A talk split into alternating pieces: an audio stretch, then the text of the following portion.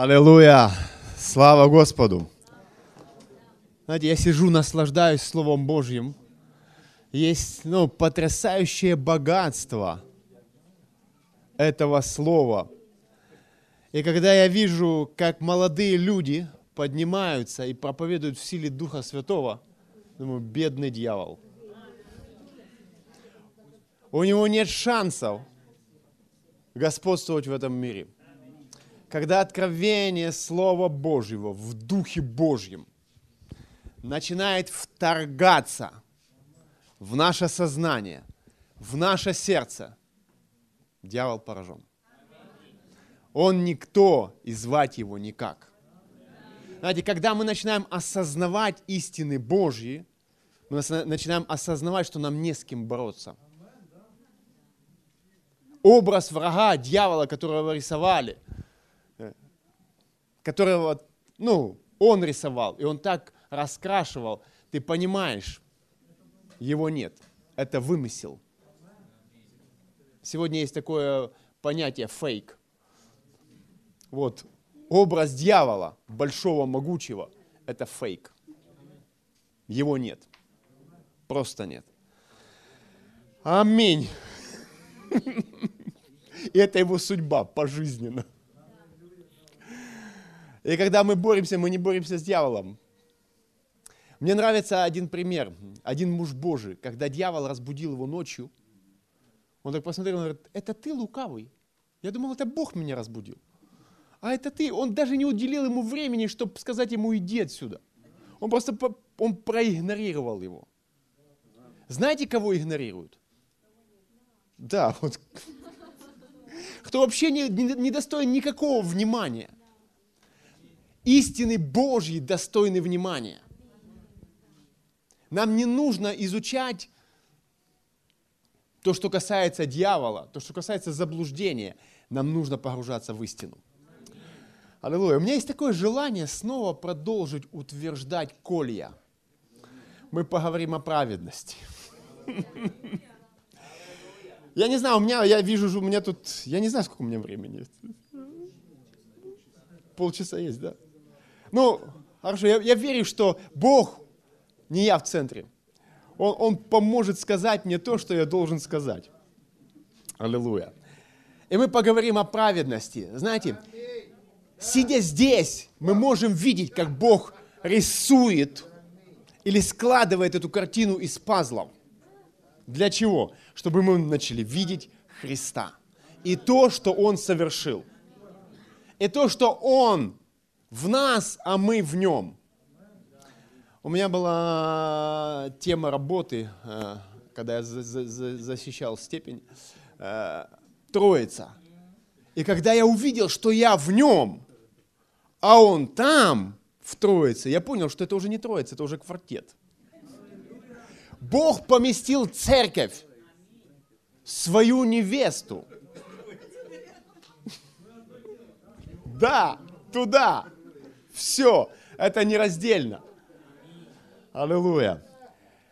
Итак, говоря о праведности, я буду говорить о тех же местах Писания. Их, их нет новых. Значит, за две тысячи лет Евангелие проповедовалось столько. И эти места Писания звучали столько раз. Но что очень важно нам знать, всякий раз, когда звучит Слово Божье, оно приносит силу оно приносит силу. Наша душа, она может быть настроена она так, если она не тренирована в Слове Божьем. Она настроена так, чтобы ей дать что-нибудь новенькое. Но наш дух, он настроен так, что он готов слушать Слово Божье постоянно. Если это Слово Божье, он принимает его. Мне говорят, сколько можно слушать о праведности? Знаете, Библия говорит, что Слово Божье – это хлеб. Я, я хочу спросить вас, вы ели сегодня хлеб утром? Нет.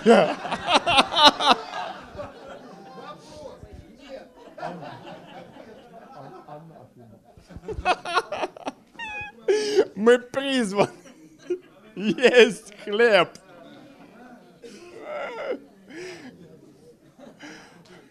Слово Божье – это хлеб для нашего духа.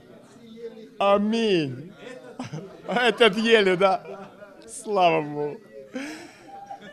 И когда человек живет там 30 лет или 50 лет, знаете, он, он почти каждый день ест хлеб. И он не говорит, почему мне снова подали хлеб на обед там, ну, к остальной еде. Поэтому наш дух всегда открыт, чтобы принимать хлеб Слова Божьего. Говоря о праведности, я молюсь, чтобы Бог помог нарисовать картины, которые помогут нам видеть праведность. Итак, праведность о вере, то есть по вере. И я хочу коснуться праведности и веры, как способ принятия праведности. Итак, э, почему праведность по вере? И чтобы понять, почему праведность по вере, нам нужно заглянуть в Эдемский сад. Э, когда Адам согрешил, он был отделен Бог, э, от Бога, был ослеплен грехом и взят в плен. И у него не было никаких шансов самому справиться с тем, во что он попал. Все. Теперь Бог имеет силу, имеет способность, имеет понимание, знает, как помочь Адаму. Но он ничего не имеет общего со грехом. Получился замкнутый круг. Бог может помочь, но ничего не имеет общего с грехом. А Адам не может помочь, не видит как, потерян навсегда. И дьявол думал, что он здесь поставил точку. Но в чем Евангелие? Бог взял грех человека и положил на Иисуса. Это сила Евангелия. Не Адам возложил, не его способность Бог взял и положил грех на Иисуса. Для чего?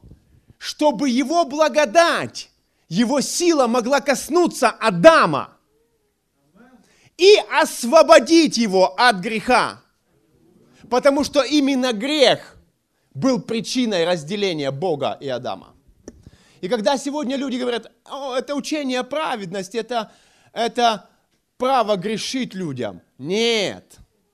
Это дверь для Божьей благодати, чтобы избавить человека от греха, чтобы избавить человека от причины разделения, которое было между Богом и человеком. И теперь никто этого разрушить не может. Потому что эта праведность утверждена не на наших поступках, а на том, что сделал Иисус две тысячи лет назад. Никто не может вернуться в прошлое, чтобы изменить прошлое, чтобы повлиять на будущее. Иисус это утвердил, и это непоколебимо. И как? Мы принимаем это верою. Но мы должны увидеть, что мы приняли. Итак, мы разобрались с причиной. Теперь э, картина с самой праведности, картина самого оправдания. Написано, что Адам, может быть, я не буду так много обращаться к Писанию, но люди, утвержденные в Писании, вы поймете. Потому что, ну, будем... У меня цель нарисовать картину, иначе я не вложусь во время. Вот, но, смотрите, э, все люди были в Адаме, и все люди согрешили в Адаме. Может быть, дам новую мысль. Люди говорят, человек, когда рожден, он жив в своем духе до первого греха. Это ложь. Если бы человек был жив до первого греха, младенец, духовно, тогда бы не надо было Иисусу рождаться свыше – от Бога. Он мог быть рожден от Отца. Но почему он был рожден от Бога? Потому что греховная природа передается от Отца. С рождения.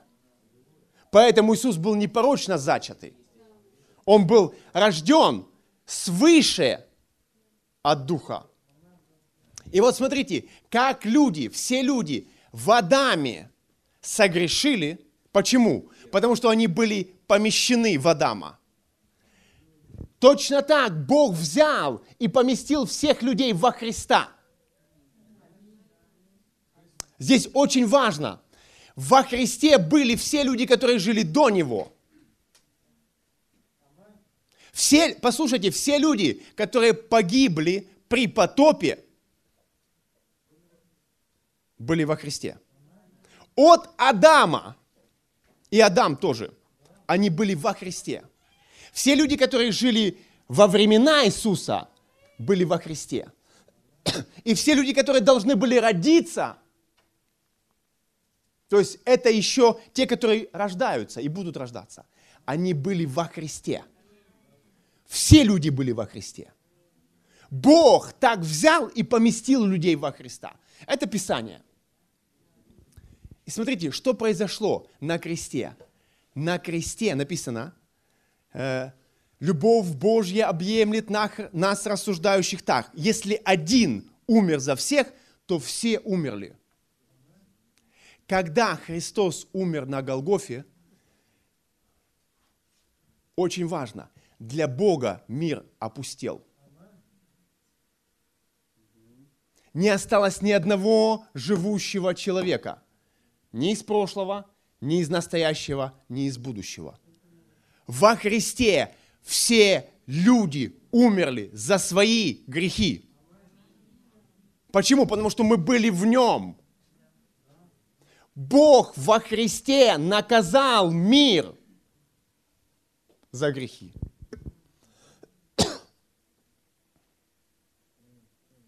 Бог во Христе наказал мир за грехи.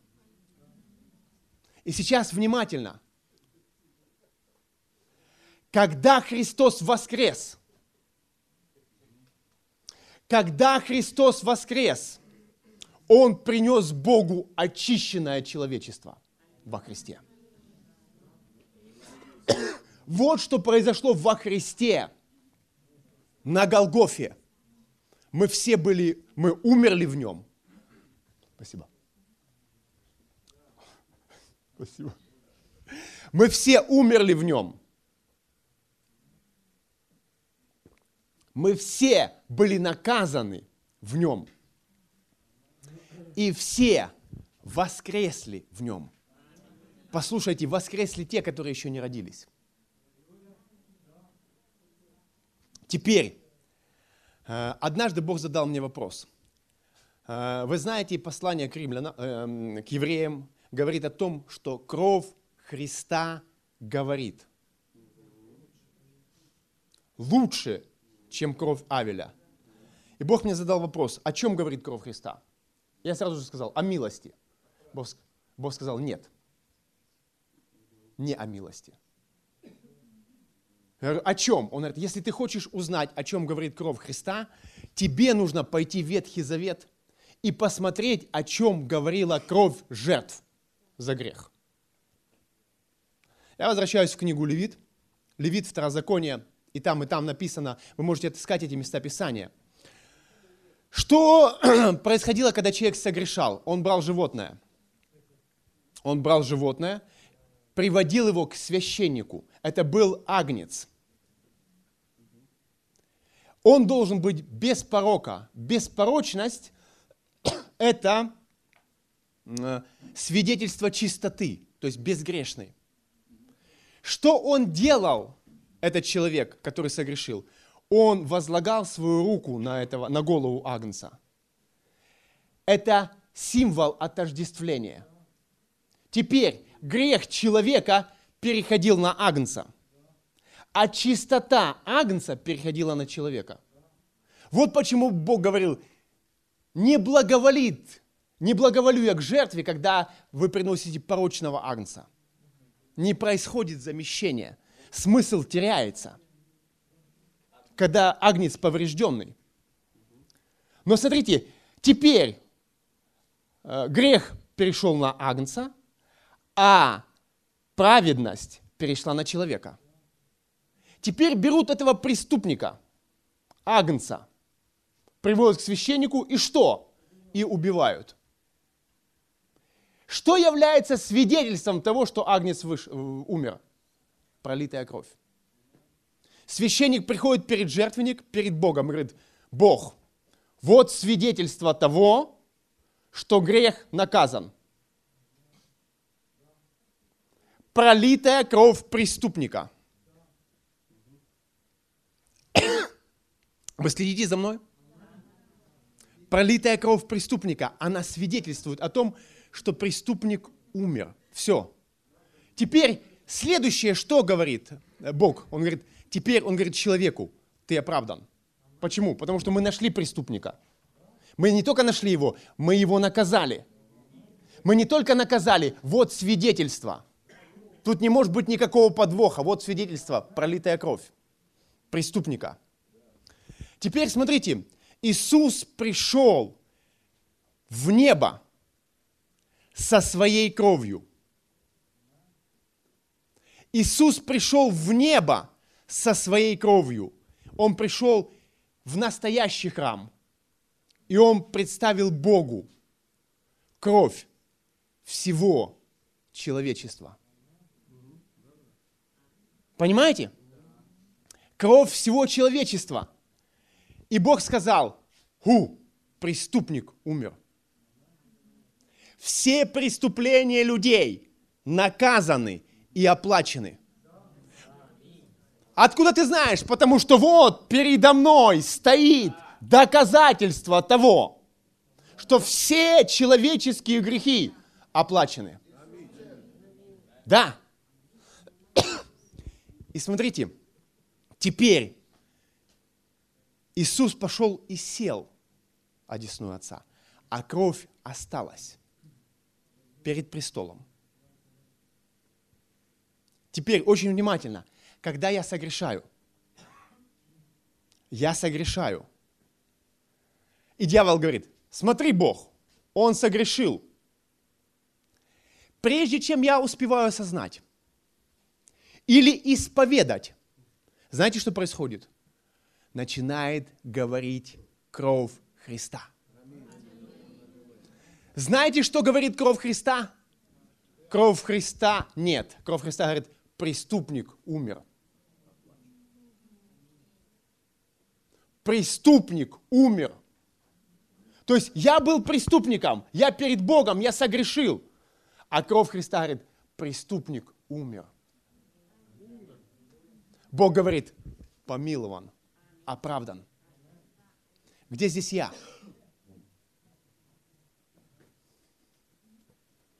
Знаете, если бы очень внимательно, если бы э, Иисус забрал только прошлые грехи и настоящие, тогда следующий мой грех, который бы я совершил, знаете, что бы он сделал? Он отделил бы меня от Бога, ослепил и связал, как первого Адама, без возможности покаяться. Потому что перед Богом не может прийти ничего нечистого. Бог не имеет ничего общего со грехом. Но я могу прийти и исповедать свой грех перед Богом по одной причине, что там, возле престола, кровь. Что там возле престола цена за мой грех. Вот так работает праведность сегодня – она не работает по-другому. Я оправдан. Я оправдан. Я согрешил. Я праведник. Я праведник. Я согрешивший праведник, но я праведник. Что это, о чем это говорит? Это говорит о том, что для меня не закрыт Бог. Для меня не отрезана благодать. Для меня не остановились благословения. Все благословения Божьи мои. Почему? Из-за крови. И я не позволяю дьяволу поднять грех в моей жизни выше крови.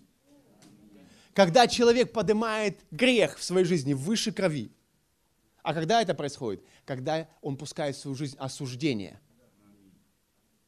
Что делает осуждение? Осуждение стягивает броню праведности. Почему праведность названа броней? броней? Ее невозможно пробить. Никакая стрела не может пробить броню праведности, она броня. Почему? Потому что сделана Иисусом. Там значок, лейба, зроблено на небе. Может быть, не совсем на небе, но Иисус это сделал. Да. Аминь. Поэтому я праведник. Когда я согрешил, да, это мои взаимоотношения с Богом. Огорчает ли Бога мой грех? Да, он не радует его. Отделяет ли мой грех от меня от Бога? Нет. Нет. Перестает ли Бог любить меня из-за греха? Нет. Он сделал так, чтобы иметь возможность, иметь возможность любить меня. Что такое любить? Пастор Максим очень хорошо сегодня утром сказал. Знаете, есть люди, которые богатятся перед Богом. Молодой юноша пришел и говорит, у, у меня много. А Бог говорит, понимаешь, если ты не освободишь это много, мне некуда будет изливать. Я хочу тебе дать небесного качества, богатства. Поэтому вот а, освободи, дай мне место. Фух. И теперь еще, одна, один, еще одна история, которая э, покажет, мы держимся праведности верой. Что значит верой? Э, очень э, сильная иллюстрация, когда Петр шел по воде. Это Матфея 14 глава. И вот мы здесь посмотрим, как работает вера. Знаете, многие люди потерпели кораблекрушение в вере, потому что начали не оттуда. Многие люди потерпели Э, кораблекрушение в, в учении преуспевания, потому что начали не оттуда. Итак, когда Иисус подошел к лодке, Петр, узнав его, он говорит, Иисус, если это ты, повели мне прийти к тебе по воде. Я хочу тут, может быть, я все-таки воспользуюсь. Э, не, конспектом у меня. Ладно. Э, прикажи мне прийти к тебе по воде. И Иисус сказал, пусть это будет. Иисус сказал, иди. Петр вышел и пошел. Написано, но увидевший волны и ветер, убоялся. Начал утопать, закричал, Господи, спаси меня. Дальше. Иисус тот час простер руку, поддержал его и говорит ему, маловерный, зачем ты усомнился? И я э, хочу сказать, ну вот э, задать вопрос. Иисус сказал ему, маловерный, зачем ты усомнился? Но